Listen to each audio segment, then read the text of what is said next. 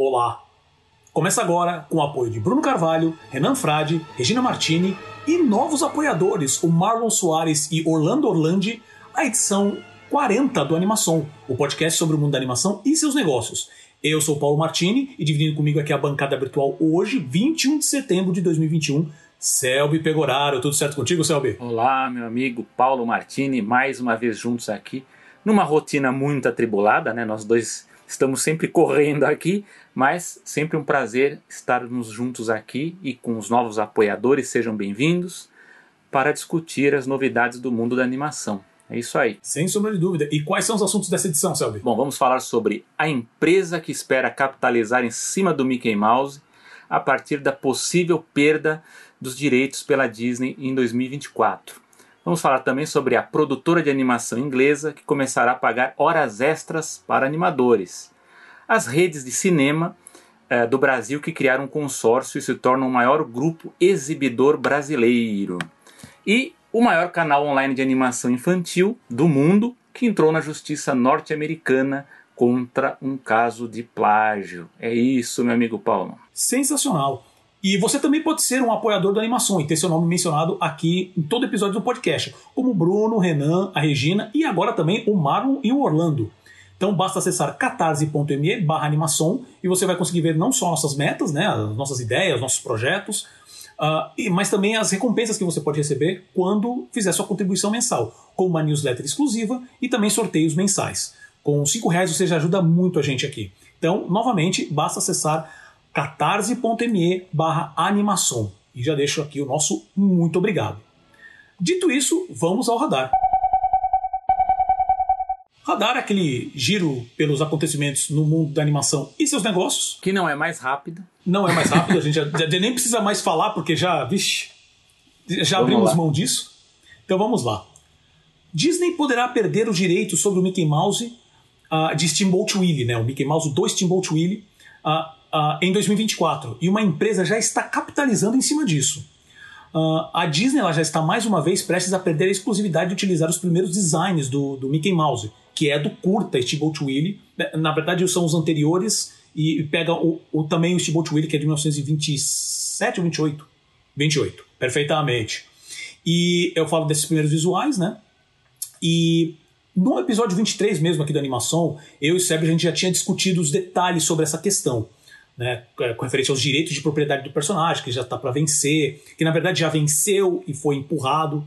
Né? A Disney, na verdade, ela vem empurrando é, essa data inevitável há mais de duas décadas já, com um lobby absurdo no Congresso norte-americano, né? que gerou até o que eles chamam de o, o Copyright Term Extension Act, né? que traduz como o ato de extensão de termo de, de, de direito de, de, direito autoral. Né? Mas também ele ficou conhecido como The Mickey Mouse Protection Act.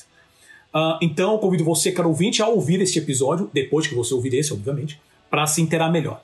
Então, uh, como a gente ainda está há dois anos ainda dessa, dessa data fatídica, uh, o último prazo dado que é até agora 2024, já existe uma empresa preparando para capitalizar em cima do camundongo, que é a Mischief, né? na verdade se escreve M-S-C-H-F, que Mischief em inglês significa travessura. Lançou a X-Famous Mouse, um colecionável a ser é, lançado com o design do personagem apenas em 2024, na certeza que dessa vez o copyright cairá em domínio público. Uh, em nenhum momento, obviamente, nessa campanha, né, ele é citado que é o Mickey. Uh, afinal, ainda hoje os direitos estão sob exclusividade. Mas todas as referências são claras. A empresa, então, ela está vendendo tokens, como se fossem títulos, que garantem a posse desse colecionável assim que o copyright cair. E o sucesso desse lançamento foi tanto que, é, é, quando eu estava pesquisando justamente sobre esse ponto, o, o, o, lote de tokens já tinha sido esgotado. Segundo o CEO dessa empresa, que é o Gabe Wiley, uh, abre aspas, a Disney é um verdadeiro gigante multinacional capaz de mudar as leis para atender aos interesses de um rato animado. São um conglomerado massivo que consome tudo ao seu redor com o desejo de dominação industrial e hegemonia cultural. Ela cresce sem parar, é avessa ao risco e focada na generalização. Nós devemos aproveitar qualquer chance de pegar de volta qualquer pedaço escasso disponível. Quando surgir a oportunidade, devemos comê-los vivos. Fecha aspas. Bonzinha. É um cara. ele deve ter uma relação super boa assim com a Disney, né? E mesmo assim quer E- explorar, né? Exato, né? E isso obviamente já está gerando problemas legais. A Disney mesmo já está avaliando se, se, se, realmente pode entrar com algum tipo de, de, de ação sobre, porque a, a, identidade visual do site especificamente que fala sobre isso lembra muito um estilo, uh, um, um, design que foi muito famoso com referência ao Mickey na época, mesmo que não tenha o nome não tem, mas eles falam um rato famoso. É, tem, na verdade, como se fosse só a silhueta do personagem, é. que é claramente a silhueta do, do, do Steamboat Willie. Só que você não pode dar com 100% de certeza, né? Então, o que, que você achou disso, Celso? Essa história aí, bom, já não é a primeira vez né, que esse tipo de, de aventura aparece, até porque, olha, eu, eu acho que eu era criança, a primeira vez que eu ouvi falar dessa coisa de os direitos do Mickey vão expirar em tal ano, né? E aí no final a Disney conseguia é, ampliar, né? Um lobby muito pesado, talvez da, de, de, de, todas as coisas que a Disney se envolve no, no Congresso lá nos Estados Unidos, essa questão do lobby do, dos direitos autorais, ele, ele é o mais pesado que tem. Não à toa, quando eu visitei lá os estúdios de, de Burbank, eu conheci o prédio do departamento jurídico, né, que é maior do que o do estúdio, né? é maior do que o do estúdio de animação, a parte do, dos advogados. Mas o Steamboat Willie, só para contextualizar, para que as pessoas saibam, na verdade ele foi o terceiro curta produzido, né? O Walt Disney já tinha é, produzido dois curtas antes, o do Mickey, que era o, o Galo Pingaúcho e o Plane Crazy, mas por conta do advento do som, o Steamboat Willie acabou sendo o primeiro é, lançado com som e a partir daí passou a ser oficialmente a estreia do, do Mickey Mouse. Né? Há toda essa coisa, essa questão também da, da exploração do nome né? e o que, até que ponto o personagem pode ser explorado. Né? A gente vê por exemplo, com Sherlock Holmes, né? que toda a questão da limitação que existe para explorar, né? qualquer coisa que, que, que venha de, de, de, livros que não, não caíram em domínio público pode render processo, né? então é uma coisa que tem que ser feita com muito cuidado, então acho que esse é o primeiro ponto, né? que eu acho que é o desafio de uma empresa que vai tentar se aventurar em pegar algo que acaba de, de, de cair em domínio público e, o autor não está vivo, né, que no caso o controle é da empresa, é justamente isso, é o que, que ela vai poder explorar, né? Se ela não vai, qualquer coisinha que ela vai explorar não vai ser usado contra ela em um processo judicial. Diferente de, de, no caso de um autor que já faleceu e aí diversas editoras passam a querer editar esse livro, né? Agora, o segundo ponto também é, a, é até que ponto também esse, claro que o Mickey no caso é um personagem muito mais é, carregado né, de, de, de, simbolismo, né, muito mais pessoas conhecem. Mas eu lembro de, de outras aventuras aí que foram anunciadas de exploração de personagens daqueles desenhos clássicos ainda da era muda. É, e, e, não deram certo, né? Essas tentativas até de explorar os próprios desenhos, as próprias fitas também, não, foram coisas muito pontuais e que as empresas logo depois desistiram, né? Então acho que aí no caso do Mickey vai ser uma, uma briga mais forte justamente para saber até que ponto pode ser explorado. Isso se, e um grande se, a Disney não conseguir novamente, é, com, com o lobby lá no Congresso americano, ampliar mais uma vez o, o esse prazo aí de, de, de, de, expiração dos direitos autorais. A Disney ela não age sozinha, né? eu lembro que numa dessas batalhas ela se aliou a Warner Brothers também para também para proteger os desenhos também da Warner. Tem, tem uma série de, de conjunções aí entre os estúdios nessa questão do, dos direitos. Né? Há uma, uma tese, né, só para também contar uma anedota também boa, que fala assim, se, se, se a mudança de design que a Disney faz de tempos em tempos, ela também não serviria justamente para afastar das pessoas a imagem desse design mais antigo, né? Que para quem acompanha a Disney, né, o, a, essa série nova de desenhos do Mickey Mouse, ela tem um design bem diferente, inclusive do que era o padrão há pouco tempo, né, nos produtos e no que passava na televisão, né, esse Mickey com traço mais estilizado, que inclusive lembra muito lá o do, dos anos 30, né. E aí falar, ah, mas será que isso não seria uma tentativa de se afastar daquele, daquele design e tal? Pode até ser, mas isso não implica em, na, na, na, na, disputa dos direitos autorais. Não é, isso não é igual é, fórmula de remédio que a, que, a, que, a, que o laboratório lá muda um ingrediente para poder alterar a patente e continuar, né? Não, não funciona assim no caso dos, dos personagens. Então eu acho que fica, fica para mim, fica essa, essas duas pontas, né? Uma a questão comercial mesmo, né? De, de, de como que essas empresas vão explorar e o que elas vão poder de fato explorar, né? Se, se mesmo essa empresa que ela está se preparando para isso, se mesmo, mesmo lançando algo, a Disney não vai buscar algum detalhezinho ali que, que proíba qualquer tipo de exploração, e isso se cair mesmo em domínio público. Né? Você não vai ter um, uma, uma um, um certo, certos obstáculos aí, como tem o pessoal que gosta de explorar o Sherlock Holmes. E aí, Paulo? É verdade. É, na verdade, eu queria comentar por, por, um desses últimos comentários que você fez, que é a questão dessa mudança do design, né? Eu acho que é justamente isso aqui, é, é, a mudança do design você tem dois, alguns motivos. Um é, você está sempre renovando o público. É.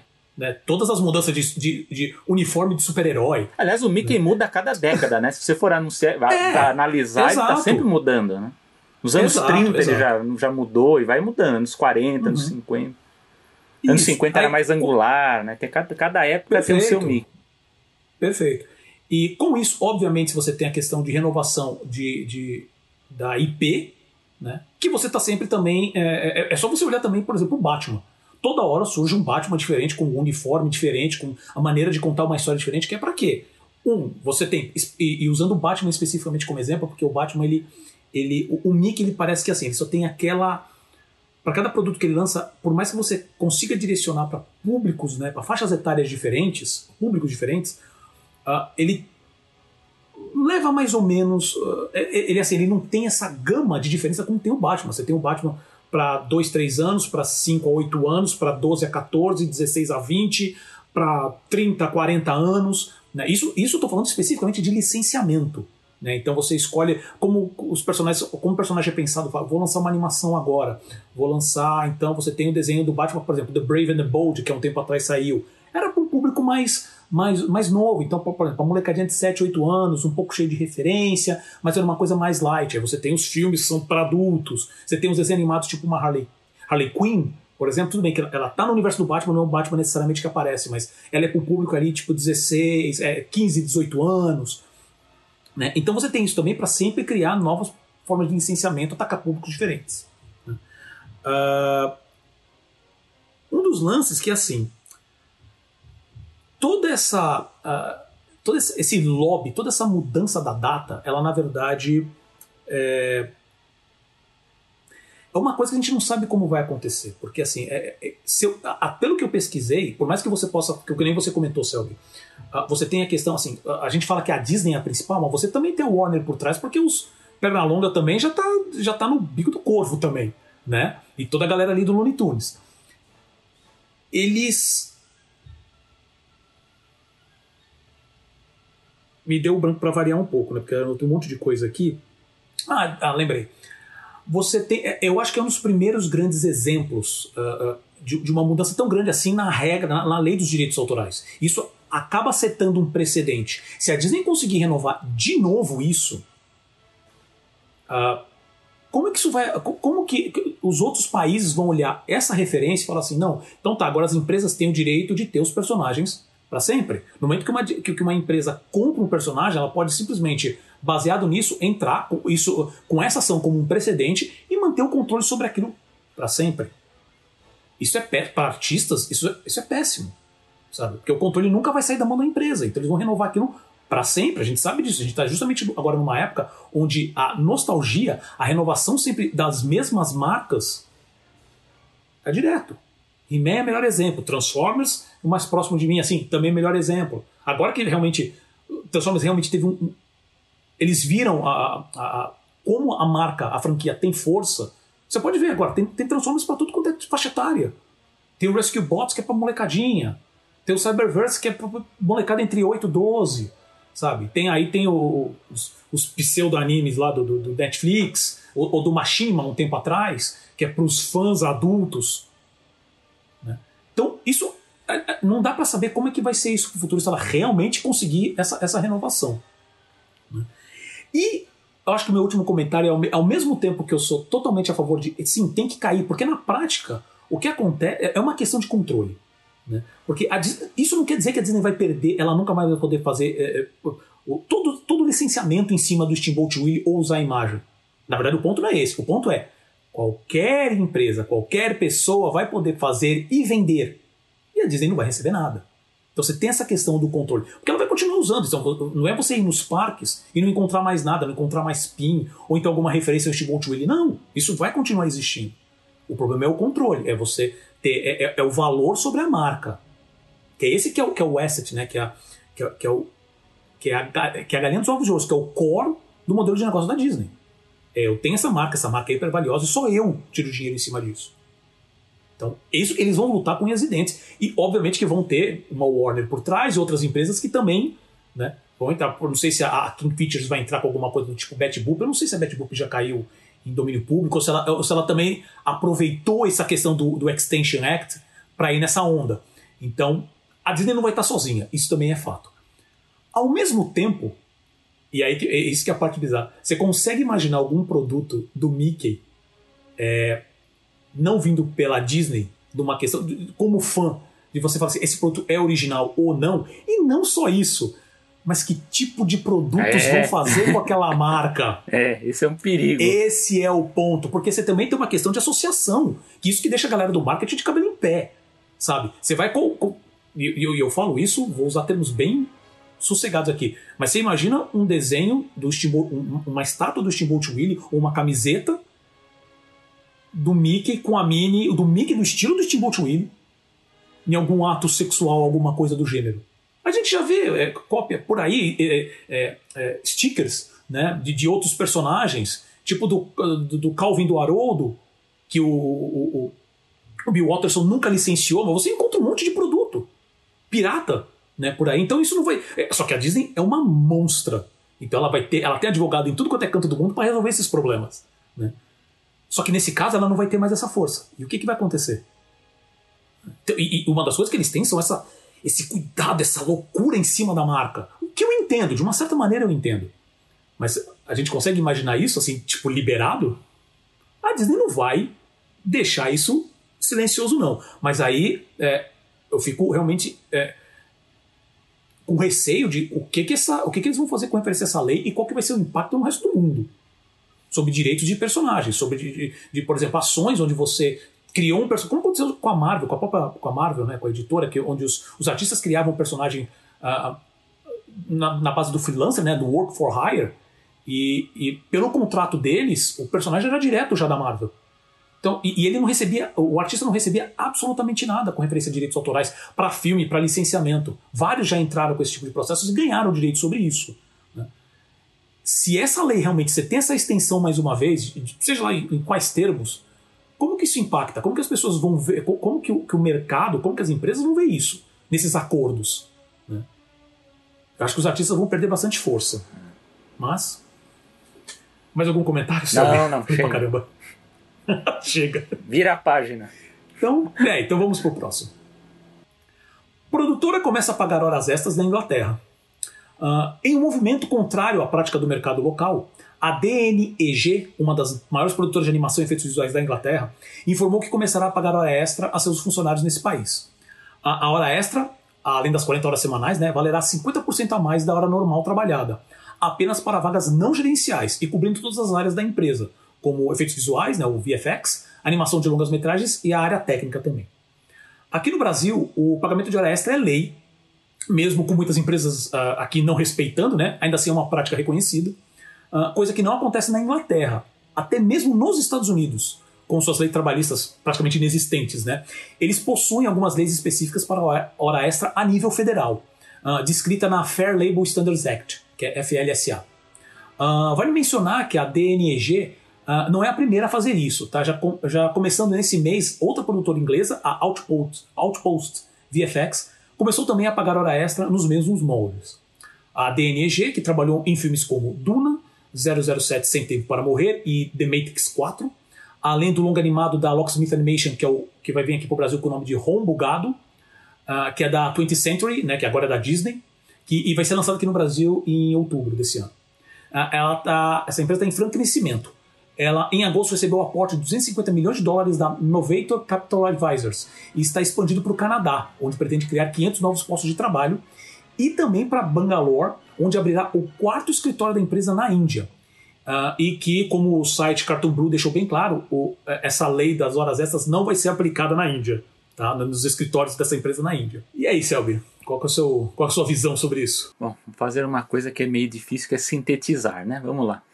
Eu acho que tem dois pontos aí que a gente precisa ver. Uma é que produção de animação não costuma ficar limitada ao horário normal de trabalho, né?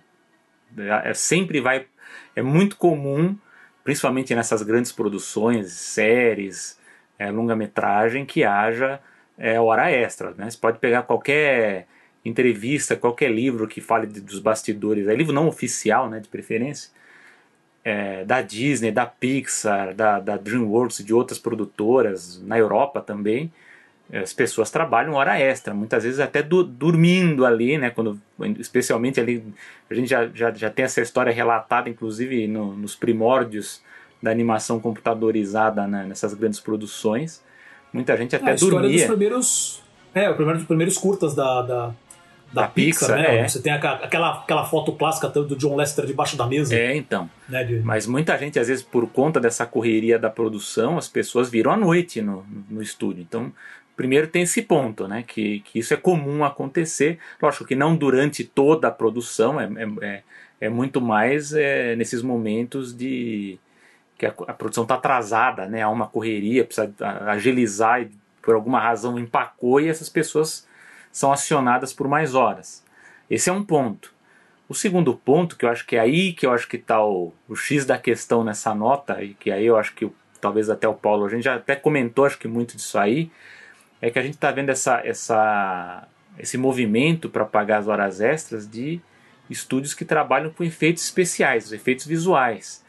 E a gente está vendo que são, que são justamente os estúdios que estão tendo uma demanda muito alta de, de, de, serviço nos últimos anos. A gente já, já discutia aqui essa questão, uma questão crítica que eu acho que, que as produções elas estão tão pressionando para usar efeitos, efeito digital em qualquer coisa, qualquer coisa inútil, quero dizer. Às vezes o cara vai quebrar uma porta, vai fazer a porta digital. Ah, vai pegar é, um copo, não sei o que, faz o copo digital. Vai, então qualquer coisa é digital e a equipe tem que animar, né? E você vai somando esses, essas cenas de efeitos, aquelas cenas que realmente precisam de um trabalho mais, mais acurado, precisa ter mais tempo de trabalho, mais estudo, mais pesquisa, acaba ficando mal feito e não estranhamente a produção precisa refazer. Então vai lá, manda para o estúdio refazer, que não ficou bom e tal. E é por isso que a gente vira e mexe e vira aí nas produções aquelas cenas com criaturas sem peso, ou vê um, um, um, personagem digital que a gente percebe que é falso. Então acontece muito isso. Então eu, eu vejo esse, essa questão também de pagar hora extra, porque a demanda nesses estúdios que trabalham com efeitos digitais ela tem sido muito alta nesses últimos anos, mas muito, muito alta mesmo. Agora, eu não sei até que ponto essa hora extra ela vai afetar o modo como as coisas estão acontecendo de, de, nesses últimos tempos, né? Porque pelo que, eu, que, que, a gente vê os relatos, as pessoas têm trabalhado muito, né? Uma coisa é você trabalhar hora extra alguns dias, outra é você trabalhar sempre, né? Então eu não sei também até que ponto há essa, essa restrição, né? como o Paulo falou, outros países aí como a Índia isso não, não, não funciona, né? não, não tem a hora extra, mas eu começo a ver essa questão na Europa e nos Estados Unidos como uma preocupação por conta do aumento da demanda desses profissionais que tem sido muito alta pelos relatos que a gente vê, muito desgastante. Muitos deles realmente estão tendo muito estresse aí com produção de efeitos digitais no, nos filmes live action. É, assim, os, os exemplos de, de, de, problemas não faltam, né? A gente pode mencionar, e assim, a gente fala especificamente aqui, a gente está falando especificamente de hora extra, mas uh, vamos entrar no mérito do Japão, por exemplo, que eu não sei nem se eles ganham, porque lá a gente já até comentou em, em programas anteriores, lá eles nem recebem por assim, hora extra de trabalho, eles têm, eles recebem um X por cena. Se, o, se, a, se, a, se a produtora, o diretor ficar pedindo para trocar aquela, para alterar aquela cena por qualquer motivo, ele vai receber aquele valor. Ah, uma cena de 8 horas vai demorar 5 dias. Não importa, ele vai receber aquele X. Então, isso já é um problema. Uh, o problema da. Uh, a gente pode citar também um exemplo antigo que a gente comentou, né, sabe, que é o, que é o exemplo que aconteceu com o Sonic. É. Sabe? Exatamente. Que os caras basicamente falaram assim: olha, joga fora esse modelo que vocês fizeram, faz um do zero, o filme mantém a data de lançamento. Eles até adiaram alguns meses, que é muito pouco você alterar praticamente todos os, uh, todos os assets, né? Todas as cenas do filme. E não, até hoje eu não sei se realmente houve algum, algum acordo para se pagar mais. Talvez, talvez tenha. Eu não colocaria minha mão no fogo por isso, não. Né? Porque, novamente, os Estados Unidos até tem essa, essa lei a nível federal, mas a gente sabe, a gente já falou aqui também milhões de vezes. É, você precisa ver se a empresa também, é, se os funcionários estão associados a um sindicato para o sindicato, para se a empresa estiver abusando do sindicato, tentar correr atrás, tentar negociar com a empresa, ver se a empresa, que a empresa também pode arrastar isso, o produtor pode arrastar. Se não der certo, ela vai entrar com o processo, quer dizer, você vai receber, se der tudo certo, você vai receber em 15 anos, 20 anos. Com muita sorte. Né? Isso é uma coisa que acontece também, e a gente já mencionou outras vezes aqui, com o mercado de games.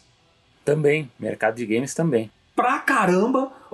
É que a gente nunca chegou a mencionar uh, esse caso aqui, né, Selby, no, no animação, mas o, o, o, quem talvez tenha acompanhado uh, sobre o jogo Cyberpunk 2077, que atrasou não sei quantos anos, e quando veio, veio bugado até não dá mais. E quando aconteceu isso, que deu um puta de um problema, porque assim, a, a expectativa era muito grande em cima do jogo, os caras tiveram que trabalhar, virar a noite, várias semanas, para ficar arrumando bugs, e isso assim, quando. É, qual, era, qual, era, a reclamação que gritava mais alto? E eu não, se eu não me engano, a, a, produtora Project Red, ela é da Dinamarca? Eu não lembro agora, mas é da, é da Europa. Mas obviamente também que esses grandes estúdios eles trabalham com, com freelas, uh, freelas, né, com braços em vários países que ajudam em alguns pontos. Né? Então, assim, é uma confusão. Meu ponto, acho que com tudo isso é o seguinte: os problemas existem bastante. Ver esse tipo de posicionamento vindo da empresa é bom, mas é um passozinho pequenininho. Mas ainda assim eu, eu vejo com bons olhos porque assim é um primeiro passo. Né? Então uh, vamos ver como é que vai ser. Eu espero que isso realmente que isso também se duplique para as uh, para as empresas uh, dos outros países, né, para subsidiárias, né, e para o uh, resto do, do mundo como, como um todo, né, que essas coisas melhorem, principalmente nos Estados Unidos, que a gente já falou aqui é uma, uma salada, e principalmente no Japão, que tem gente se matando lá e falando assim, não vou mais trabalhar com animação porque não tem condições. Então vamos, sei lá, eu espero espero que seja um, um, um, um, bom sinal, né? O próprio CEO da, da empresa ele, ele fez, fez um comentário falando que assim, que a gente já está num, num, numa fase do mercado que isso é necessário. Né? Então, eu acho que é uma boa. Rede de cinemas brasileiras cria um consórcio e se torna o maior grupo exibidor do país. Uh, segundo a revista Exibidor, que tem foco no mercado físico de exibição de filmes, uh, as redes de cinema brasileiras Cinesystem, Cinearte, GNC e Movicon se uniram para criar o CONEBI, que é o Consórcio Exibidores Brasileiros Independentes. Com essa união, esse grupo se torna o terceiro do país em número de salas, 378, e 114 multiplexes. Uh, mesmo com essa parceria, as empresas continuam com suas configurações societárias separadas. Quer dizer, não, não, não houve uma. Um, não foi uma que. Elas não se infundiram, nenhuma que comprou a outra. Né? É só a criação de um consórcio mesmo. Uh, segundo a declaração de Marcos Barros, que é o chairman do grupo Cine System, abre aspas. O foco é aumentar a eficiência da operação das empresas e trazer benefícios em termos de capacidade de compra e contratação, treinamento, manutenção e representatividade. Fecha aspas. Uh, se levarmos em conta, por exemplo, os números do, dos filmes da Viúva Negra, do Shang-Chi, da Marvel, além de Velozes e Furiosos 9 e Um Lugar Silencioso 2 da Paramount, isso nos Estados Unidos, né, que são as maiores bilheterias dos Estados Unidos até o momento, todas acima dos 150 milhões de dólares, uh, elas mostram que as pessoas, mesmo em plena pandemia, estão dispostas a, a voltar para as salas de cinema. Mas a consolidação dos exibidores é, já vem acontecendo mesmo antes da pandemia. Em dezembro de 2019, a rede de cinemas inglesa Cineworld, que é dona da gigante Regal, a gente já comentou sobre ela aqui no Animação, tá?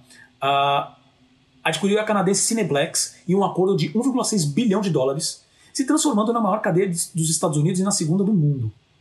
Uh, agora, em julho, a rede AMC anunciou a compra de salas em dois multiplexes, um em Los Angeles e outro na, na cidade de Glendale, uh, que faziam parte da Pacific Theatres Exhibition Corp. Isso em um mercado que já estava com tendência de queda no país, não só no país, na verdade aqui no mundo inteiro. Uh, além do que alguns analistas norte-americanos dizem que os Estados Unidos estavam sobrecarregados de salas de cinema. Uh, na pré-pandemia, havia 40 mil salas e analistas dizem que o ideal seriam na faixa dos, das 30 mil salas.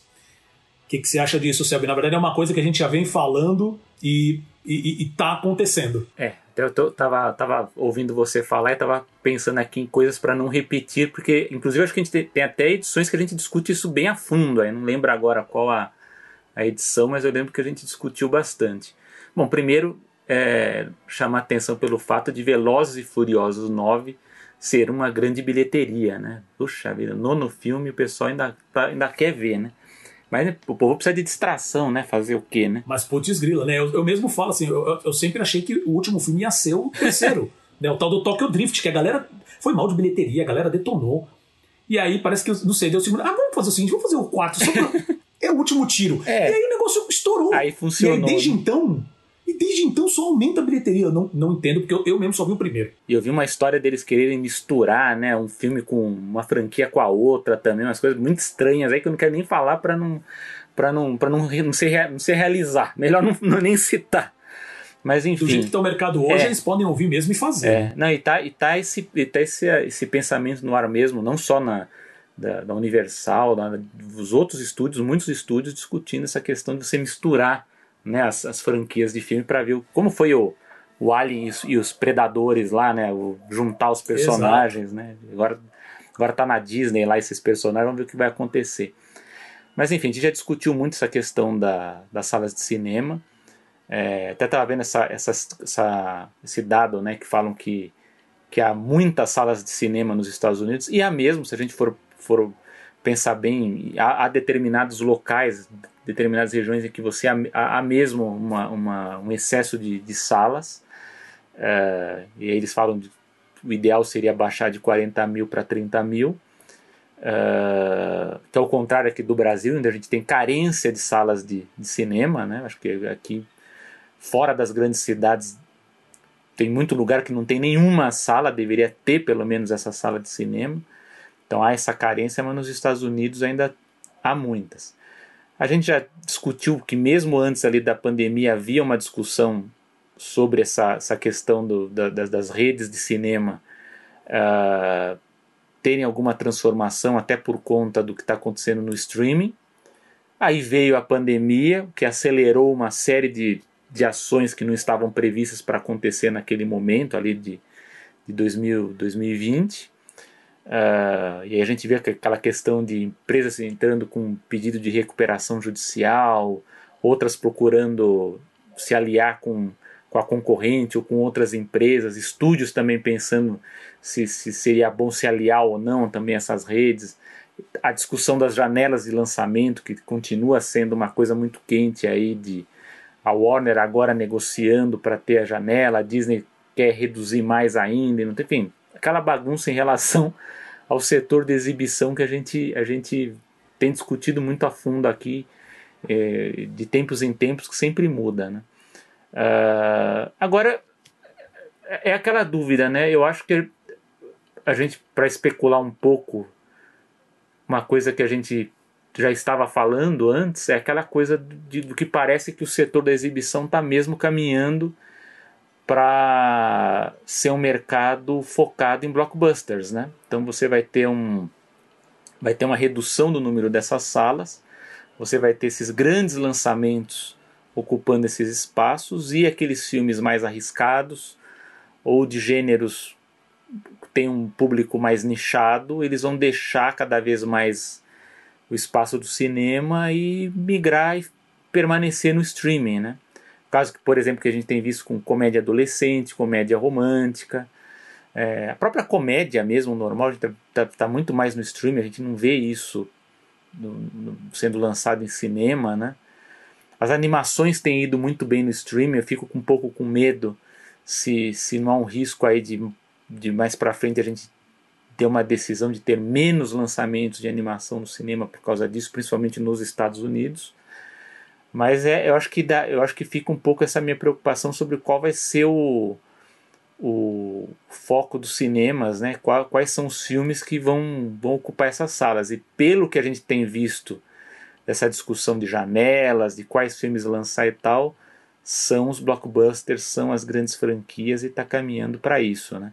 Aqui no Brasil a gente também está vendo essa movimentação do, do, do, setor de exibição e a gente está vendo aí que aconteceu inclusive recentemente da, da Itaú Cultural que está fechando salas que são aquelas, aquelas salas de circuito alternativo, né, que são os chamados filmes de arte, né, que, onde a gente tem a, acesso a esse tipo de filme, que isso é muito ruim, né, mas pelo que eu tenho visto, não é uma coisa só do Brasil, isso está acontecendo em outros países também, então me preocupa um pouco, né? Então, de ver qual que vai ser o, o movimento disso nos próximos anos. E você, Paulo? É isso, você acabou falando todos os meus pontos. porque é, porque eu tinha anotado aqui a questão, acho que isso pelo menos acho que vale também falar um pouquinho, que é o, o como o Brasil é ao contrário dos Estados Unidos. É Os Estados contrário. Unidos uh, tem muito mais salas e a gente, tá, a gente é carente de salas, a gente precisa de mais, né? Só que você tem toda essa questão de custos, com o tempo era, era super. É, tempos atrás era barato, vamos dizer assim, não barato, né? Mas era bem mais barato abrir uma sala, né? Tanto aqui quanto lá fora. E o cinema vai realmente ficar à mercê de blockbusters. Então eu vejo de uma certa maneira é, é, um bom movimento sobre a, a, a, formação desse consórcio, que é justamente para bater de frente, porque você vai ter o quê? Disney, Warner, Paramount, também nada impede dele chegar e falar assim, vamos discutir entre a gente qual vai ser o calendário. Essa, essa questão de formação de. Gente, eu não estou falando que isso vai acontecer, tá? Só estou falando que existe um histórico sobre formação de cartel.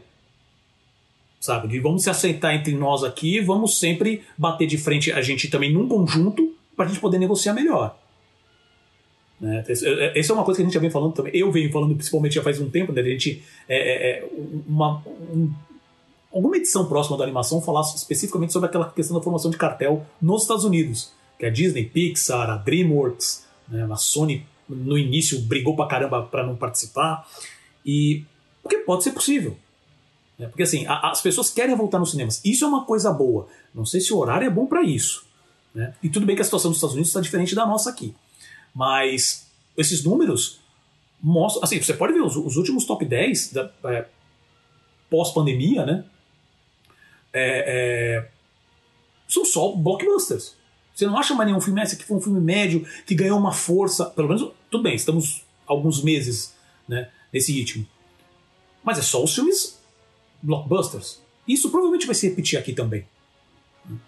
E, e eu ia mencionar essa questão do Itaú Cultural como sendo justamente o exemplo disso. Se até o Itaú Cultural está pensando em fechar salas, tudo bem que a ideia ali era, era justamente não, não, não sei. Não sei, agora eu tô, tô, colocando um pouco da minha visão sobre isso. Porque se tem um patrocínio do Itaú, é para uma questão de manutenção da arte, vamos dizer assim. Então, justamente, é manter esses espaços abertos para filmes que não têm esse acesso. Ainda assim, como um banco e uma empresa nesse mundo capitalista, eles devem colocar no papel e falar assim: tudo bem, eu até posso pensar, obviamente que eles estão pensando assim, quanto que eu posso ganhar mesmo nessa coisa sendo no apoio cultural. Mas mesmo que não seja, eles falam assim: tem um limite onde eu posso investir. E agora talvez não esteja valendo. E eu entendo, ainda mais aqui no Brasil, porque o pessoal não está indo no cinema aqui. É, é muito pouco. É, Paulo, é muito, muito pouco. Paulo, eu até ia chamar a atenção para uma coisa que eu acho que também difere um pouco dos Estados Unidos, embora lá existam salas de cinema que sejam caras, né? Que tem, tem, toda, tem claro. todas as, as, categorias lá de conforto. Mas eu acho que o que pesa aqui no Brasil também é o preço da experiência cinema. Por quê? Porque nós não temos cinemas de rua. Você vai para os Estados Unidos, você vai para Los Angeles, Nova York, você tem redes de cinema que dão para a rua. Então não é um shopping, né? É o cinema. Aqui não, em São Paulo, no Rio e tal, as pessoas vão no shopping. E aí você tem custo de estacionamento, custo de para você comer, se você for, for, for almoçar ou jantar, enfim, você vai passar um tempo no shopping. É, custo do combustível, a gente sabe que no Brasil gasolina está muito alta nesse momento, né? estamos em 2021. Então você vai somando isso, a experiência cinema no Brasil, ela proporcionalmente ela é muito mais cara que nos Estados Unidos. Mesmo se você for sozinho, você vai pagar mais caro do que um espectador nos Estados Unidos. Então se, se você soma essa questão do, do preço, né, do custo cinema no Brasil para o público, é, Isso sem contar a pandemia, que a gente está contando que muita gente não vai por causa disso. E você também tem uma política cultural também muito bagunçada, porque a gente sabe bem que, que essa política de meia entrada ela é viciada, né? ela, ela, ela, não, ela não funciona do jeito que ela tem que funcionar, porque a grande verdade é que, que em boa parte da, dos eventos culturais essa metade na verdade já é o preço é o preço normal. Eles, eles, eles, eles fazem uma conta ali justamente para compensar. Então eu acho que deveria ser o mercado adap é, se adaptou à lei. É eu acho, eu acho que deveria ser, ser, ser o inverso. Eu acho que tinha que ser como fazem alguns países da Europa, alguns estados também nos Estados Unidos, que é você dar o bônus para, sei lá, algumas categorias. O estudante que tem a carteirinha, ele vai lá e ele tem acesso a alguns, alguma, alguns, uh, uh, algumas eventos culturais, ou então você tem direito a, a tantos números de idas no cinema, sei lá, ou vai, pode ir no museu, aí você tem gratuidade no museu. Eu acho que a, a política cultural tinha que ser invertida, porque eu acho que do jeito que ela está hoje, ela não existe, né? Ela está uma. Então, quer dizer, você não tem uma política cultural e do ponto de vista da, das salas também é esse custo muito pesado, né? Eu acho assim, talvez, olhando pelo aspecto positivo, vamos pensar assim, talvez uma associação dessas, dessas empresas no Brasil, elas sirvam talvez também para fazer um lobby quanto a isso também, né? É uma, sei lá, espero que também sirva para isso também. Porque realmente, é o, eu, olha, eu não, eu, eu não sei a última vez que eu fui no cinema, já faz tanto tempo, já com pandemia e tal, que eu não lembro qual foi o último filme que eu vi no cinema. Eu acho que eu vi nos Estados Unidos, já faz tempo, hein? Eu acho que foi o Star Wars. Você estava nos Estados Unidos. Eu acho que é, foi o Star Wars. no fim de 2019. 2019, né? acho que foi lá. Agora no Brasil eu não lembro quando qual foi o último filme que eu assisti aqui. Então você vê. Cara, eu não lembro também. Deve estar tá, deve tá nas minhas anotações aqui. Eu, eu, anoto os filmes que eu assisto e onde que eu vi. Mas eu, eu não lembro. É. A última vez que eu fui no cinema, não faço nem ideia. E então vamos ver. Eu espero que seja uma coisa boa, que melhore essa negociação, né? E que mas é triste ver esse negócio de sala de cinema fechando. É, é e vai sempre ser triste. Mas vamos ver, vamos esperar pelo melhor. E agora queremos saber a sua opinião, caro ouvinte. Você imagina a Disney sem um dos, da, das representações de seu personagem símbolo? Vê com bons olhos esses movimentos trabalhistas na Inglaterra? E acredita que esse consórcio da rede de cinema fará alguma diferença nas negociações com os grandes estúdios? Deixe seus comentários sobre esses assuntos e sobre outros nas nossas redes sociais. Lembrando que o Animação está disponível no Spotify, Apple Podcasts, Deezer, Google Podcasts, uh, no Amazon Music também e no Audible e nas outras grandes plataformas de podcast. Basta procurar por Animação. Se você gostou desse episódio, compartilhe com sua rede de contatos, escreva um review e dê sua nota nas plataformas de podcast. Isso ajuda bastante né, o Animação a chegar a mais pessoas. E claro, você pode ouvir direto pelo nosso site, que é o animaçãopod, a n m a s o n p o d.com.br.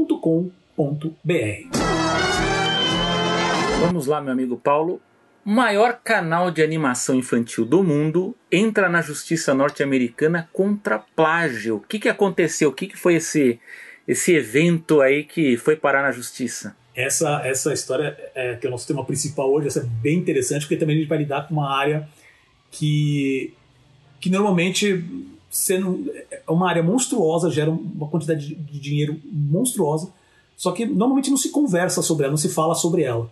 Né? Então vamos lá. A briga entre os canais infantis com conteúdo animado acaba de chegar às cortes norte-americanas. A inglesa Moonbug Entertainment, que é dona do popular, do, popular canal Cocomelon, está processando a sua rival, a chinesa Baby Buzz, a Baby desculpe, Baby Buzz Fujian uh, Network Technology Company, que é dona do canal Super Jojo, por violação de direitos autorais dos seus vídeos publicados no YouTube. O processo ele está nas mãos, nas mãos do Distrito do Norte da Califórnia, que é a comarca próxima da sede do site de vídeos do Google no Vale do Silício. E para piorar a vida da Baby Buzz, no mesmo mês que o processo foi oficialmente apresentado, o YouTube deletou o canal Super Jojo. Canal esse que possuía mais de 22 milhões de assinantes, devido a diversos reportes de usuários e também de copyright requests da Moonbug. Uh, no processo da Moonbug, no caso, que está 100% disponível na internet, em inglês e a gente vai disponibilizar esse link na descrição desse episódio, é bem interessante. É possível identificar as provas que a produtora do Cocomelon trouxe para justificar essa ação. E parece que eles realmente têm um caso bem sólido. Uh, diversos episódios parecem copiados descaradamente, incluindo as mesmas tomadas de câmera e a mesma quantidade de personagens em cena, com as mesmas posições e expressões. A ação menciona também cópia das letras de música, de cenários, títulos de músicas e vídeos, e até mesmo dos thumbnails dos vídeos. Apenas como exemplo, eu mesmo cheguei a dar uma procurada em um dos vídeos originais mencionados no processo, né? conhecido em inglês como The Boo Song. E dei uma caçada no canal em português do Super Jojo para ver se eles haviam adaptado esse vídeo específico para o português. E com sorte acabei encontrando. E ele se chama aqui, chama Ai Está Doendo Muito. E realmente chega a ser extremamente descarada a cópia. Né? Todos os enquadramentos, a narrativa do vídeo, os personagens, o tema, que a, a criança se machuca e a mãe ajuda com um curativo. Uh, e até mesmo os beats da história, que é se machuca, a, a mãe coloca um band-aid e dá um beijinho na criança. São todos idênticos. A música e a letra têm a mesma ideia, mas nesse caso da versão em português especificamente, uh, elas não são parecidas para constarem no caso, mas todo o resto é igual. Uh, e deixo claro que o, que o canal que foi deletado pelo YouTube foi apenas o canal norte-americano. O, é, o canal do Jojozinho, o Super Jojo, que é dublado em português, esse é o nome do canal completo, né? O canal do Jojozinho, o Super Jojo, é, que tem 3 milhões de seguidores e mais de 1 bilhão de views. É, ele foi lançado em 2000, fevereiro de 2020 e ele continua no ar. A versão em espanhol, que se chama Super Jojo Canciones Infantiles, com 7,6 milhões de seguidores e mais de 2,2 bilhões de views, também continua online, além de outras línguas. Uh, o Cocomelo é hoje o maior canal de animação infantil do YouTube e o segundo maior do mundo. Ele possui 112, é, 118, desculpa, 118 milhões de seguidores, com mais de 109,5 bilhões de views até o momento, perdendo apenas para os 193 milhões de seguidores e 165,4 bilhões de views do canal de vídeos indiano T-Series. A Moonbug ainda é dona de diversos outros canais infantis de animação, como Little Baby Bum e o Blippi, que possuem versões em diversas línguas e milhões de seguidores cada. Sem falar que a série ainda, o Cocomelo, né? Ele ainda é, é, é, tá na Netflix e é um dos grandes sucessos da plataforma. Uh, só para efeito de comparação também, a Galinha Pintadinha, que é o maior canal aqui no Brasil, uh, na categoria, ele possui 28 milhões de seguidores e, e 20,2 bilhões de views. Uma das maiores febres dos últimos anos, que é Baby Shark, possui 52 milhões de seguidores no canal principal da empresa sul-coreana, que é a Pink Phone, com 26 bilhões de views. Só o vídeo original do Baby Shark corresponde a mais ou menos 31% das visualizações, com 9,3 bilhões de views. É, se eu não me engano, é o, é, o, é o vídeo mais visto do YouTube até hoje. Uh, além disso, a marca Cocomelon, que é criada pelos, foi criado uh, pelo, J, pelo americano né, J. Dion e sua esposa, e eu peço desculpas em só falar assim, J. Dion e sua esposa, porque em todas as matérias e artigos que eu encontrei, só menciona o nome do cara, fala que o, o canal foi criado é, por ele pela esposa, mas não fala o nome da esposa. Então tem essas também. Né. Eles criaram inicialmente em 2006 com o nome That's Me on TV, depois eles alteraram para ABC Kid TV e apenas em 2018 foi alterado para Cocomelon alguns meses antes de serem adquiridos pela Moonbug. Então, a marca ela tem trazido em torno de 120 milhões de dólares anualmente apenas com a publicidade na exibição dos curtas na internet. Uh, não há número divulgados oficialmente sobre licenciamento de produtos, já que a marca só anunciou oficialmente que entraria no mercado de merchandising agora em fevereiro de 2020. Sabe, esse mundo. Do, acho que a gente já comentou por cima, né, em algum episódio antigo da animação, que era o, o, o buraco de minhoca, que é o mundo das animações infantis. Né? A gente está falando de grandes canais que são, pode-se dizer assim, que são sérios, tirando talvez o caso da, da Baby Buzz, que eu acho muito, eu acho muito absurdo, porque ela tem canais, outros canais infantis, também em outras línguas, que, não, que não, são estilos diferentes, não precisa ficar copiando, né? e perde o, o maior, que seria um dos maiores é, produtos deles, dessa maneira dessa maneira besta. Só que também assim, tem muitos canais grandes que há, alguns anos atrás o YouTube até começou uma ação para para fechar, que, é aquelas animações para crianças, mas tinha aquelas coisas bizarras, do tipo, do Shrek com, com o Bob Esponja, aí o Bob Esponja ficava grávido, aparecia o, sei lá, o Homem-Aranha, e que é umas coisas que não faziam sentido nenhum, né? Então isso também, eu acho que é uma pauta para outro momento. Mas aí com todas essas informações, o que, que você me acha, desse, é. o que, que você me diz desse movimento todo? Não, tem, muita coisa. Tem, tem, tem muita coisa, inclusive algumas algumas nebulosas e outras que dá para daria para ficar horas conversando, né? É, vamos começar lá pelo início, né? Que é a questão do plágio em si. Eu já tenho um problema com, com animação a gente fala animação infantil, mas seria animação pré-escolar, né? Vamos, vamos para deixar claro, diferente de, de, de, uma outra categoria do, do, do, dos twins, né? Mais, das crianças um pouco mais velhas. É, eu, vi, eu, já, eu tinha visto a, a matéria, né, chamada da reportagem, aí eu vi que o, aqui que o Paulo também sugeriu para a gente discutir, eu vi que era um caso de plágio, né? Eu geralmente quando eu assisto alguma coisa de animação pré-escolar, eu já tenho a tendência a achar que é tudo igual, né? Eu acho que uma coisa é igual à outra, né? Então para mim não tem já não tem muita diferença. Mas aí eu fui olhar, né? Eu fui ver os, os, os vídeos aqui que o Paulo cita, né? Da, do plágio, né? Que é a Cocomelon aí que vai tá essa disputa aí na justiça.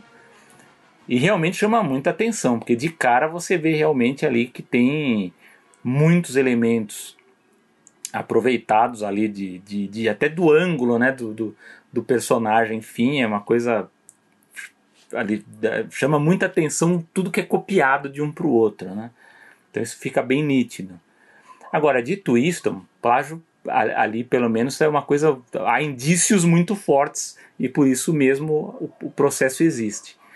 Mas uh, eu acho que o que o Paulo chama atenção eu acho que isso é muito importante é que no mundo da animação, por mais que cada vez apareçam aí pesquisas novas de, de viés historiográfico, ou de mercado, ou de making off de produção, existem alguns segmentos que sempre ficam tanto nebulosos, né? Chamo que, que há alguns buracos negros, né? Há essa, essa, essa, essa névoa em, em, em alguns países, né? Que, que com, com o passar do tempo, tem aparecido livros contando mais da, da história de, da, da, da, produção nesses países. É o caso, por exemplo, desse ano 2021, que tá, vai ser lançado um livro sobre a história da animação britânica, que eu estou esperando muito, uma coisa que fazia falta ter um, um livro sobre aquele país. Uh, um outro buraco negro que existia uns anos atrás era a questão dos documentários em animação e já existe livro e já existem artigos sobre isso. E o terceiro buraco negro para mim é a animação pré-escolar. A gente tem pouquíssimas informações e são empresas gigantes que produzem. E mesmo quando é uma Disney, ou é uma Warner, ou é uma, uma Discovery, ou uma Universal que investem em programação pré-escolar, a gente fica sabendo muito pouco. Quem produziu, quem é o responsável, qual é o histórico dessa, dessas produções mesmo. A gente não tem, não tem o detalhe dessas produções. Elas ficam sempre assim, uma coisa é, por baixo do pano, a gente não sabe, né? Como o Paulo fala mesmo, a gente sabe dessa história do da Cocomelon aí, o Jay John e a esposa. Quem é a esposa? A gente não sabe. E o próprio, esse o próprio Jay, a gente não tem muito detalhe de, de, de como a empresa foi formada, como foi essa negociação, como, por que, que mudou o nome não, não existem essas informações. Então eu acho que há muita, muita dúvida. Eu não sei, inclusive até anotei para tentar descobrir se, se há artigos, já que não há livros, mas se há artigos específicos de alguém que tenha ido atrás de mais informações sobre essas produções, que como o próprio Paulo comentou aqui, é, no YouTube elas são uma grande audiência, a maior audiência hoje são canais com programação é, pré-escolar. Tanto é que a, a própria Cocomelon tem um, um, um, uma das produções dela, é é essa mesma, né? Ela foi para Netflix e ela foi uma das grandes audiências também de acesso na Netflix, porque na pandemia não tinham que as crianças fazerem, então os pais deixavam elas assistindo essa, esses desenhos, né? E aquela coisa, fica, é, é, esses desenhos, eu, eu, por que, que eu digo que eles são muito parecidos? Né? Porque eles seguem fórmulas. Né? Então, ela é uma fórmula uh, que segue preceitos ali educativos. E no caso da, Coco, da Cocomelon, acho que também o que reforça muito a qualidade dela é uma segurança que existe, embora a gente possa discutir questão estética, questão técnica, toda essa coisa aí que, que eu acho particularmente ruim, eu acho, eu, acho muito deficitário, aí eu não, não gosto muito, mas é, gosto duvidoso, mas ela tem uma questão de, de, de conteúdo seguro que faz com que, essa, com que os pais também permitam que os filhos assistam, E ela tem uma, e ela tem uma fórmula que faz também com que as crianças fiquem presas também assistindo. Né? Então acho que isso também explica, explica muito do, do sucesso que, lógico, os pais também não vão não vão deixar também os filhos assistirem essas coisas malucas que a gente tem no YouTube de mistura de personagens, ou gente que até coloca programação e no meio coloca outra coisa que não tem nada a ver, né? Então tem um, tem um pouco disso, né? Mas me chama a atenção por isso, que eu acho que, que se sabe muito pouco sobre essas empresas que trabalham com, com produção pré-escolar. Né? Então eu fiquei até fiquei mais ou menos uma hora antes aqui da. Na hora do almoço eu estava tava pesquisando mais para saber se eu descobria informações e não descobri. Eu queria, inclusive, de outras produtoras pré-escolares e não achava. Mas é isso, Paulo. O que, que você, você comenta aí de, de, disso tudo? É, uma das coisas que você falou que, eu, que eu acho que vale mencionar é justamente a questão da. Uh, primeiro, assim, a questão do, do, do plágio. Uh, eu, eu, mencionei, só dei um exemplo de um episódio, mas eles no, no, no na ação, né, no processo, eles, tem, listam vários. Então não, não é, não basta, ah, só achei um aqui que estava parecido. Primeiro que assim também, as comparações quando eles fazem, os exemplos que eles dão no processo são descaradas. É, fica descarado, né? Exatamente. Né? Mas, então tem isso, daí não tem o que fazer. A gente vai ter que ver como que isso acontece, como que vai ficar, se realmente o canal Super Jojo vai ficar fora. Lembrando que o dos outros países eles estão funcionando normalmente. São canais também que em cada país tem um número alto. Eu falei aqui no Brasil tem 3 milhões, mais ou menos, né? Então é um número realmente alto. Você pega uma, uma renda considerável com isso. Lembrando que aqui no Brasil você, o trabalho, você não tem o trabalho da produção, você tem o trabalho da adaptação. Isso toma um tempo, mas obviamente o custo é bem menor, você, você dilui o custo da produção nesse processo. O lance que é sempre, é, é sempre complicado, né? Porque pelo menos em dois, três vídeos que eu vi, as canções elas são é, é, é adaptadas, né? Elas são redubladas, não é só colocar legenda e tá tudo bem, porque é, é para pré-escolar, como você mesmo falou, né? Então só, só tem esse caso para ver se realmente o canal vai voltar, porque isso dá um impacto financeiro gigantesco. Né? Mas também é, como eu falei, vocês têm tantas outras marcas e, e, não só isso também, como é que vai ser? Porque a, a é uma empresa inglesa, a, a, a Baby Buzz é uma empresa sul-coreana. Né? E então tudo lá processando lá em Los Angeles. Então, qual que vai ser o impacto disso assim, na prática? O que, será que isso vai ter também algum, algum tipo de. Uh, algum tipo de impacto a longo prazo para que os canais que fazem essas animações, principalmente as mais toscas, que provavelmente devem copiar muito mais, uh, vai ter algum efeito? Não sei, isso é uma coisa realmente para acompanhar. Tem a questão que é, é de qualidade que você mesmo falou. Ok, os caras é, eles fazem conteúdo pré-escolar. Eu acho que é, muita gente questiona o valor educacional desses é, vídeos. Tem isso também. Né? Se bem que a, a, minha, a minha esposa, ela é, ela tá pedagoga em formação, né? Mas ela sempre gostou dessa parte mais de, como de educação infantil. E ela, eu conheço o canal Cocomelo por causa dela, porque ela me, me falou: oh, você já ouviu falar desse canal? Lida com animação. E Cocomelo é um dos principais. Eu conheci também por ela, quando a gente estava começando a namorar ainda, ela que me apresentou Baby Shark pela primeira vez. Baby Shark não tinha estreado aqui. E ela falou: olha, tem, vê que isso dá isso. Aí então o pessoal tá falando um pouco na internet. Eu comecei a ouvir, eu falei: ah, ok. Não me faz nada. Passou dois segundos, você só ouvia Baby Shark por tudo quanto é canto. Era impressionante. Né? Então tem, você tem essa questão da, da discussão sobre o valor educacional. Né? Uh, eu já vi alguns episódios, eu acho que. Não sei, é, obviamente não sou pai, não é o tipo de coisa que eu fico ali, não, não é minha área de expertise. Mas não me, é, é, principalmente do, do, Super Jojo e do, do Cocomelo, não é nada que realmente me. Uh, eu falo assim, não, isso aqui não é um conteúdo legal para criança. São musiquinhas, a criança se machucou, a mãe vai e ajuda, olha, o amiguinho emprestou o brinquedo. São coisas bem. Acho que não tem impacto negativo. Não tem impacto positivo? Pode ser discutido, mas acho que não tem impacto negativo. Tem a questão da qualidade da animação. Aí é, aí é uma dureza.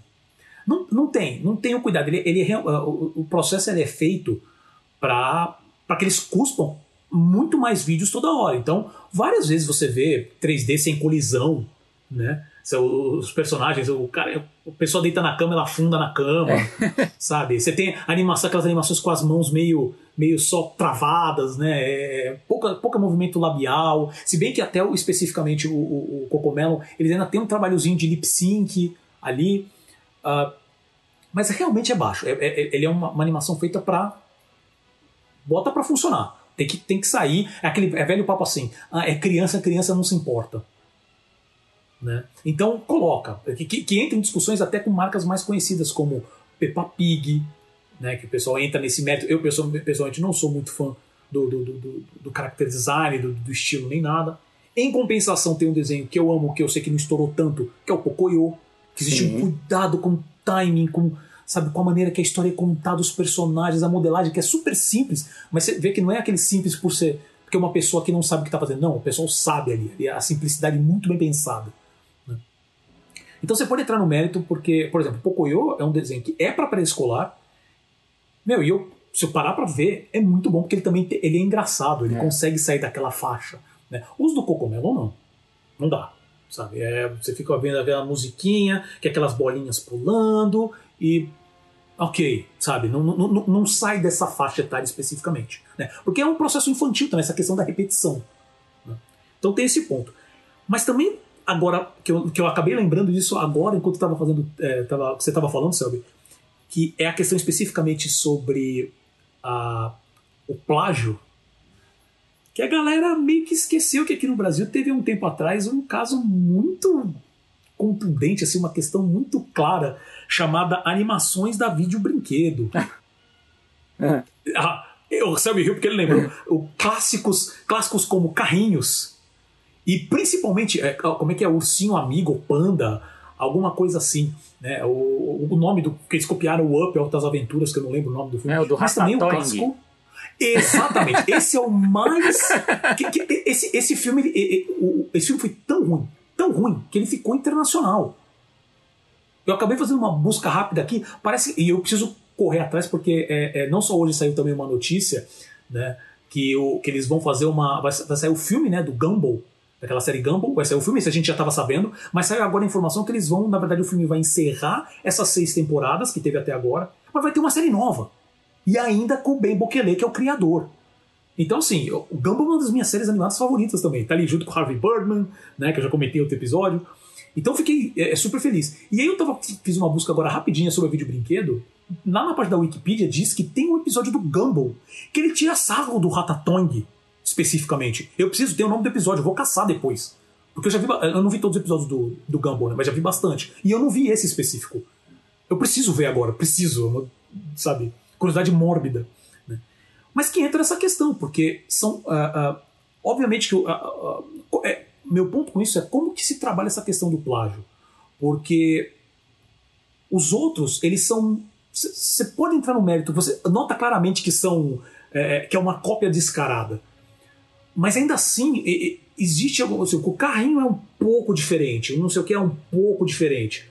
O exemplo especificamente aqui do Cocomelo e que o Super Jojo é que é descarado. Eles têm o, me o mesmo time. Se você colocar um desenho em cima do outro, até os cortes de cena em alguns momentos batem. E os mesmos posicionamentos e tudo mais. Mas não deixa de ser uma cópia descarada, que é um negócio simplesmente para vender. E aí, você, para você entender qual, qual, é o valor disso. Essa é uma pergunta que eu tenho hoje. A Vida Brinquedo fez dinheiro? Talvez. Talvez não tenha gastado nada para fazer, né? né? Então pode ter feito algum dinheiro. Mas. Uh, e aí entra no caso da Super Jojo. Você arriscar um canal tão grande desse e já tendo uma estrutura de produção que não precisa fazer essa cópia e entregar dessa maneira tão, tão estúpida. E, quanto, e, e também quantos casos isso acontece pelo mundo, né? Não sei o que, que você. O que, que você acha Mas disso? Eu, tava, tava, lembrando da. Quem tá falando dessa Ratatouille. Gente, foi lembrar de Ratatouille aqui. Ratatouille, Pelo menos a gente já tira isso da frente é. e não fala nunca mais. Mas também é um grande mistério, né? Eu queria saber quem que, quem que trabalhou nesses filmes. É um outro mistério, eu achei. Descobri mais um. É um mistério. É um mistério. Eu tenho algumas ideias, é. mas não, não consigo confirmar, mas eu tenho algumas ideias. Você tem as suas suspeitas, né? Tenho minhas suspeitas. Não, eu, eu, só não sei o porquê. Obviamente que o porquê é porque dá, o gasto foi muito pequeno, dá pra fazer dinheiro mais rápido, mas. É, não, eu assim, tava lembrando, antes daquela. Era Good Times, que era a coleção que, que lançava junto com a da Disney. Ah, é verdade. Também é, tinha, Good né? Times, bem lembrado. Bem é, lembrado. Que a Disney Porque lançava a Good Times um... ela era é, é, se eu não me engano, era na Europa, em algum lugar da é, Europa fazia. Então, a Disney anunciava que ia, que ia produzir uma, um, um filme logo, um pouquinho antes da Disney lançar em VHS, eles saiu deles, né? Exatamente. Esse caso, né? Ah, não, mas. É... Olha, não, você me deixou tão desnorteado falando do, do Ratatouille que eu vou ter que. Eu vou dar um antídoto aqui citando uma série infantil que eu gosto, né? Que você citou o Pocoyo que é o Pingu. Uhum que passava na TV Cultura, né? Pingu, Pingu que era, era stop motion, né? Também um bom exemplo Isso. também para quem quer dar, dar. Aliás, só só para eu sei que a gente tem um público aqui que é um pouco variado, né? Só para lembrar que você estava falando sobre qual, essa questão da qualidade. Gente, criança percebe é, quando a coisa é mal feita, viu? Eu sei disso porque eu fui criança, eu assistia desenho e eu não gostava do que era mal feito. Lógico. Essa é uma grande, é, é uma grande discussão tem... também, né? Porque a gente pode entrar, que eu sempre falo que é o meu caso com o caso do Speed Racer. Eu sempre achei Speed Racer uma coisa, o desenho animado super mal animado. Então, mas, aí, mas aí que está, mas pera um pouco. Mas aí você tem algumas coisas que, que é o estilo, né? Você tem desenhos animados. Pega, por exemplo, o, o, o do Snoopy lá, o, o, o, produtor, que ele teve outros desenhos também, que você pode achar que o desenho tem, tem a qualidade dele, tem, tem problema no desenho dele. Mas não, às vezes é o estilo. Lógico, a gente sempre vai gostar de algumas coisas que, que, que, que são um pouco bizarras ou que, tem, que fogem um pouco do padrão do mainstream. Isso existe. Mas o que eu estou é, falando eu entendo, é da coisa que é propositalmente mal feita. Esse é, é esse é, é, o ponto. Eu, eu, deixa eu me retratar, deixa eu me retratar. É que realmente existe, existe no caso do Speed Racer espe especificamente, que era uma questão de, é, é, de budget, né? Mas óbvio que ali existia um, um, conceito e eles tentaram fazer o máximo com aquele pouco recurso que tinha. Né? E, e, e dar uma, e dar, tentar dar um estilo né, para aquilo. Né? E você tem vários, vários casos disso. O próprio, o, o, o próprio desenho do Charlie Brown, do, do com a produção do Bill Melendez, né? Isso. É, é assim, é, óbvio que ele tinha um estilo muito particular, mas aquele estilo também foi pautado por, um, por, por recursos mais baixos. É, é. Só, só para contar, o Melendez, ele, agora eu lembrei o título que eu estava tentando lembrar. Ele fez um longa-metragem do Crônicas de Nárnia, o Leão, uh, a Feiticeira, o Guarda-Roupa, né? Que eu adoro assistir, criança, isso na época é, esse eu, nunca vi. eu sei quando você está falando, é mas muito legal. Mas você vai ver a qualidade de produção, ela é. Você vê que o orçamento ali faltou. Ela, ela é o estilo do Snoopy, só que por conta do, do material que ele está explorando ali, ele fica abaixo realmente do esperado. Mas ele não deixa de ser ruim, porque ali você está vendo que o cara está tentando produzir uma coisa ali com o orçamento que tem e, e, fez, né? Mas a gente sabe que tem muita coisa que é produzida mal feita mesmo, porque não, tem como fazer de outra forma, vai desse jeito mesmo.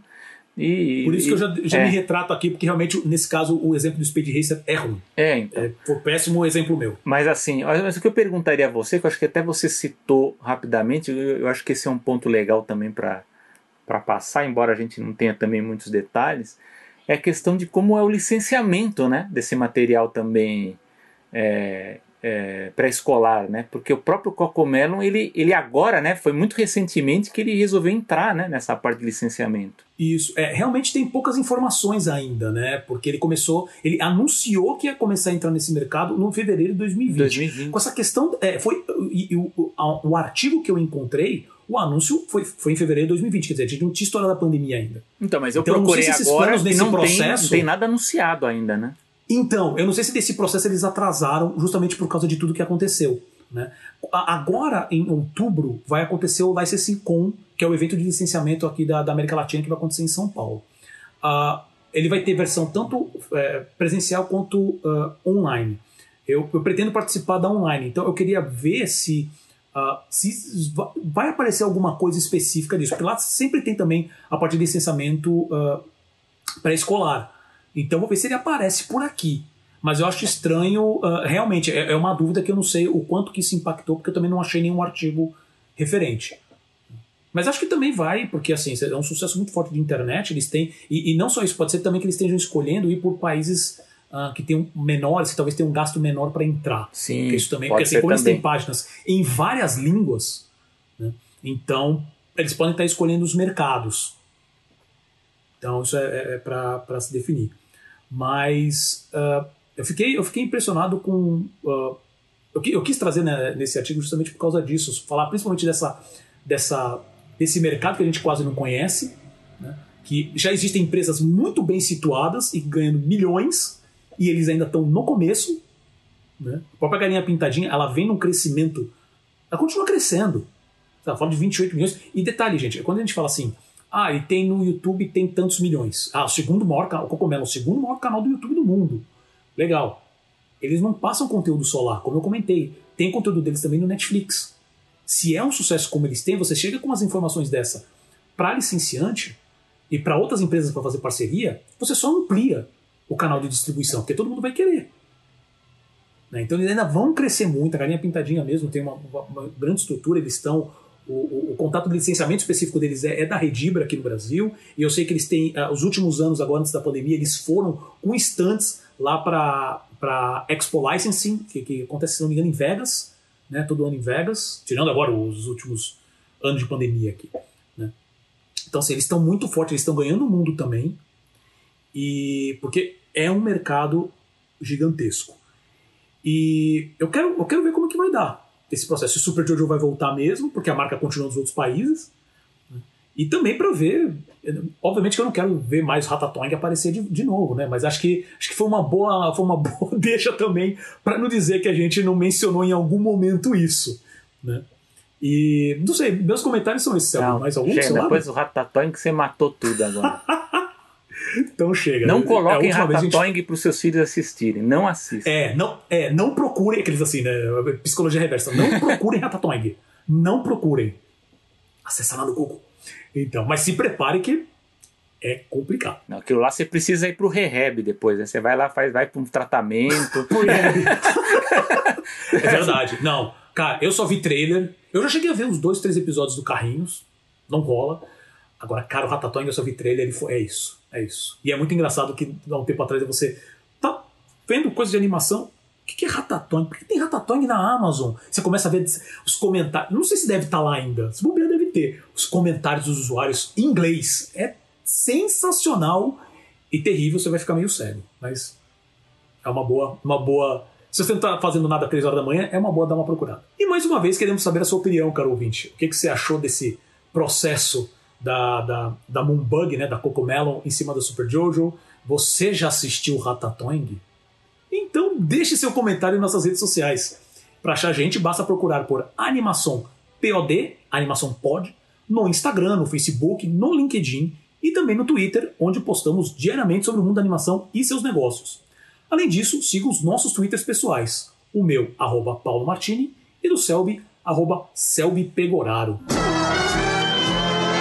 vamos às nossas dicas culturais. Dicas culturais. Bom, eu acho que a gente já começou mal porque parece que a dica é o Ratatouille, né? A gente já, a gente já deu a dica É a pessoal. minha dica, é a minha dica. É, eu acho que agora, agora qualquer coisa que a gente falar vai ficar abaixo da, da, da expectativa do, do Ratatouille, né? Porque estragamos Cara, tudo já, né?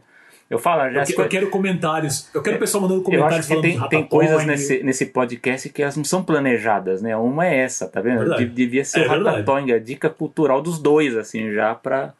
Mas não, é uma anti-dica cultural. É pra você, você vai por curiosidade, mas não é pra você assistir porque é muito ruim. Exatamente. Bom, acho que, pelo que eu vi aqui no nosso roteiro, nós, nós hoje vamos de HBO Max, né? As nossas dicas Verdade. estão mais pra lá, que a gente tava dando muita muita coisa para concorrente. Agora a gente vai falar da HBO Max. Eu fiquei muito feliz com essa, com essa adição no, no HBO Max. Nós tivemos no dia 18 de setembro o Batman Day, né, o dia do Batman. E a boa notícia foi que entrou Batman, a série animada, que foi produzida entre 1992 e 95, vencedora de 4 Emmys ali produção ali com as mãos criativas do Bruce Timm e do Paul Dini. Eu digo para vocês que essa é uma das minhas séries de animação favoritas da década de 90 e continua sendo porque principalmente se, se você me perguntar de uma série de, de super-herói, eu continuo citando Batman, questão de, de roteiro, questão de música, questão de caracterização, toda a parte de direção de arte. Inclusive eu estou aqui com um livro da série animada do Batman. Um livro meio difícil de achar, mas acho bem legal. Então eu acho que vale muito a pena. Entrou também oh, o Batman oh, do Futuro. Ó, oh, quem tem aqui também, o livro é, do Batman é, também então, eu tenho. é, entrou também, além dessa série, o Batman do Futuro. Esse eu assisti algumas. Isso é, é muito legal. É, é, eu, eu não, não assisti muitos episódios na época, né? Porque o horário que eu tava ali não, não conseguia assistir. Então acho bem legal agora para a gente poder acompanhar também, quem não teve essa oportunidade, o Batman do Futuro, mas se você tiver que escolher uma, por favor, assista Batman série animada, que eu acho que muita coisa do Batman que a gente vê até hoje, ela começou ali dessa série animada. E eu, eu digo isso também com, com um certo destaque porque eu sou da geração que na verdade conheceu o Batman pelo filme do Tim Burton e pela aquela série dos anos 60 quando foi reprisada na televisão na década de 80, né? Então são os meus Batmans de origem, né? Mas essa série animada da, da Warner para mim ela tá no meu top 10 de, de séries de animação na, da, na televisão. Simplesmente nota 10. E você, meu amigo Perfeito. Paulo? Você gosta também do Batman, Então, pelo que eu vi, né? Ele mostrou Adoro. o livro aqui Não. também. É, eu mostrei o livro também, e não só isso, mas eu acho que eu vou deixar o Selby com um pouquinho de inveja agora, porque eu não sei se o Selby tem isso aqui, ó, E que é esse aí? que é, é a caixa do, da série completa em DVD. Ah, você tem Que também? Olha Tenho, só. tenho. E eu fiquei, eu falei, puta, vou, vou começar a assistir, né? Porque aqui tem, tem, tem making off, Ah, né? tem é. várias coisas. Então eu falei, putz, eu com certeza vou voltar a assistir. E sim, adoro. adoro. Cara, a série do Batman definiu, na verdade, assim, toda. Isso que é muito engraçado, né? Porque a série do. Essa série do Batman, que é o Batman TAS, que o pessoal conhece, né? Que é o The Animated Series, ela definiu basicamente toda a animação da Warner desde então. É. A animação, principalmente de super-heróis da Warner, ela, assim, é como se existe a base, a base é o essa, essa série do Batman. Exatamente. Então, a série do Superman que veio depois, e até as séries mais recentes, Sim. olhem o estilo. Uh, O o Bruce Timm, o Paul Dini trabalham de uma certa maneira ou outra nessas outras séries da, da- animadas da Warner, da Harley Quinn, uh, essas séries que vão direto para vídeo, né? Que é, que a, que a Warner continua lançando esses filmes direto para vídeo, de, de- de sagas da DC, super-herói.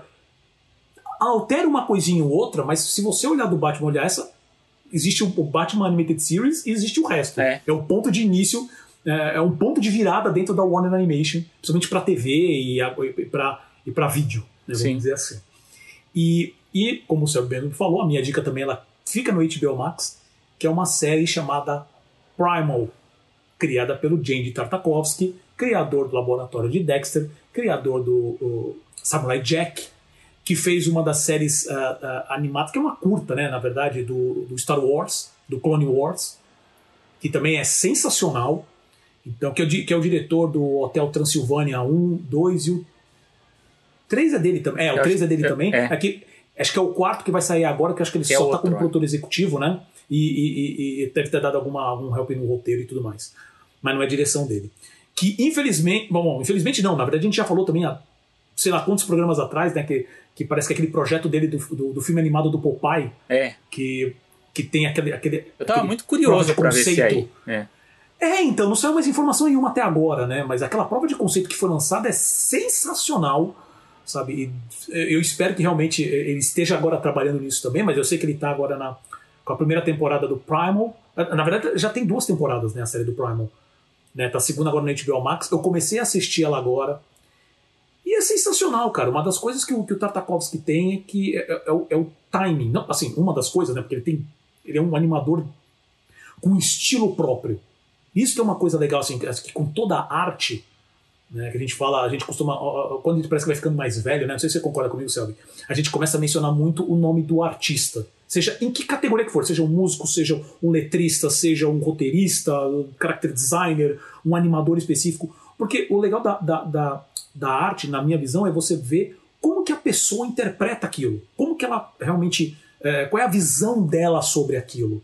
Né? E o Tartakovsky, ele é um, hoje em dia, que tem um estilo muito específico, uma visão e um timing, e ele conseguiu, com as obras dele, é, que mantém um estilo muito próprio, e ainda conseguiu um público muito grande. Ele realmente traz um retorno, e agora estou sendo maniqueísta, mas é verdade, mas ele traz um retorno financeiro muito bom para Cartoon. Ele virou um, um household name que fala. Então, e, e ele tem provado, e cada animação que ele faz, ele prova o quão bom que ele é. Né? Então, o, o Samurai Jack não precisa falar nada. O, o Primal é uma série que basicamente fala de um homem das cavernas, que se junta com, com um dinossauro quando ele vê. O homem ele, ele vê a família, né, a mulher e os dois filhos, ah, ah, sendo devorados por, um, por um, dinossauro gigantesco lá. E meio que o mesmo acontece com esse outro dinossauro que perde as duas crias, com, com dinossauros maiores. Mas é basicamente assim, é uma história de sobrevivência na época das essa, essa, ép- essa época das cavernas, né, é, estilizada na, na visão dele, né. Então, é uma série que segue muito o, o- o- uma vibe do Samurai Jack, porque também é uma série que é, ela é muda, são músicas, são, são, são trilhas sonoras, são ah, ruídos, né, mas não tem fala. só grunhidos e tudo mais. Então, assim, é uma série que eu também acho isso muito sensacional, porque ela não tem barreira de linguagem, sabe? Então, é, é, e o ritmo, a animação, sabe? A, a maneira que, que ele faz a, a morte do, do, dos personagens. Uh, é, como você falou, no, acho que no início do, do, programa hoje, sabe? O peso, e agora não é só o peso em questão da, da animação, mas do storytelling, da narrativa. É, é uma série que você entra e você vê o personagem, você quer saber o que vai acontecer com ele, quer saber o que vai acontecer com o dinossauro, e, e, e, e são cenas fortes, assim, ele tem um, ele tem um, um, um, um, desenho né, muito estilizado, mas são cenas fortes, de, de, de, muita violência, o desenho é violento, é muito bom. é muito bom. Então, essa é minha dica. Quem puder, assista. Primal, o nome, tá na HBO Max. É, são episódios uh, de meia hora, mas a primeira temporada e a segunda tem 10 episódios cada um, então é uma série curta. Assistam e assim que acabar, ou, ou então no meio termo, para dar uma quebrada, vai assistir o Batman também, vai assistir o Batman do Futuro, que também é uma série que o pessoal na época não dava nada. É uma série sensacional. Tá? Assim, eu, eu costumo comparar, tipo, como eles conseguiram criar um personagem que veste o manto de um personagem muito famoso, e só que é um personagem bem escrito. Então você tem, no caso, o Miles Morales hoje, com referência ao Homem-Aranha, e você tem o é Terry McGuinness, que é o, o, o, cara que pega o manto do Batman nesse futuro. Né? Então é muito bom. Essas são nossas dicas culturais, vão lá, que são. Hoje são duas dicas sensacionais. Sensacionais. Vão lá e assistam. E chegamos ao fim de mais uma animação. Algum comentário final, Selby? Não, hoje não. Hoje já falamos demais já.